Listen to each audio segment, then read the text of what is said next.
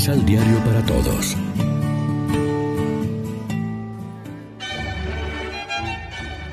Proclamación del Santo Evangelio de nuestro Señor Jesucristo, según San Juan.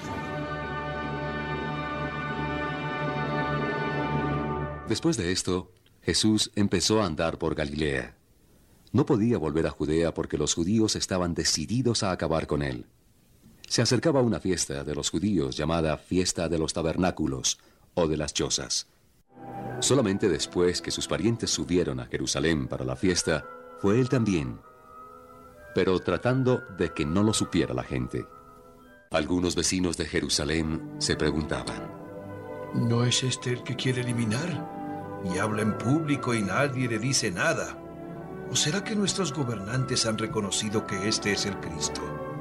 Pero de él sabemos de dónde viene. En cambio, cuando se presente Cristo, nadie sabrá de dónde viene. Por eso Jesús dijo en voz muy alta en el templo estas advertencias. Ustedes dicen que me conocen. Ustedes saben de dónde vengo. Sepan que no he venido en nombre propio. Quien me envía es el verdadero. Ustedes no lo conocen, pero yo lo conozco porque soy de él y él me ha enviado. Entonces los judíos quisieron tomarlo preso, pero nadie le puso la mano encima porque aún no había llegado su hora.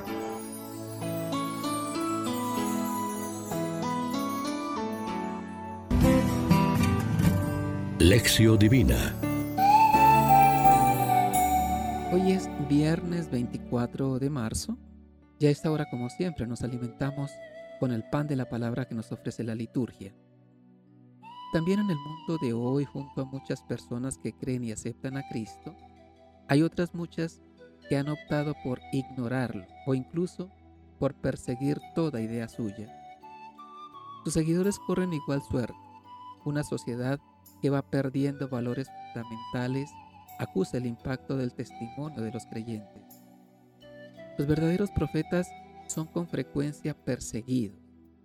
Los falsos, los que no se preocupan de transmitir lo que dice Dios, sino lo que gusta a la gente, esos sí que prosperan. Lo de perseguir al profeta le puede pasar al Papa si lo que dice no gusta.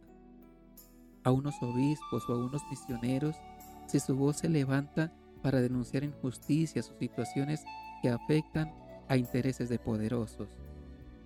También nos puede pasar a cada uno de nosotros si con nuestra vida damos testimonio de valores diferentes porque vivimos en sentido inverso de lo que es o de lo que dicen las estadísticas sociológicas, o sea, si damos testimonio del Evangelio de Jesús que no coincide con el del mundo. Tal vez no lleguemos a ser perseguidos y amenazados de muerte, pero sí desacreditados o ridiculizados o simplemente ignorados. No deberíamos asustarnos demasiado. Todos estamos comprometidos en la batalla entre el bien y el mal. Jesús fue signo de contradicción como les anunció el anciano Simeón a María y a José. Los cristianos, si somos luz y sal, podemos también resultar molestos en el ambiente en que nos movemos. Lo triste sería que no diéramos ninguna clase de testimonio, que fuéramos insípidos, incapaces de iluminar o interpelar a nadie. Reflexionemos. Nuestra opción por Cristo nos mueve también a la aceptación de la cruz y de su testimonio radical. ¿Estamos dispuestos de verdad a celebrar la Pascua con Él? Oremos juntos.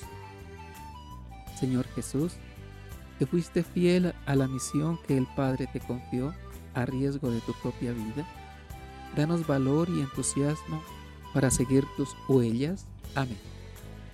María, Reina de los Apóstoles, ruega por nosotros.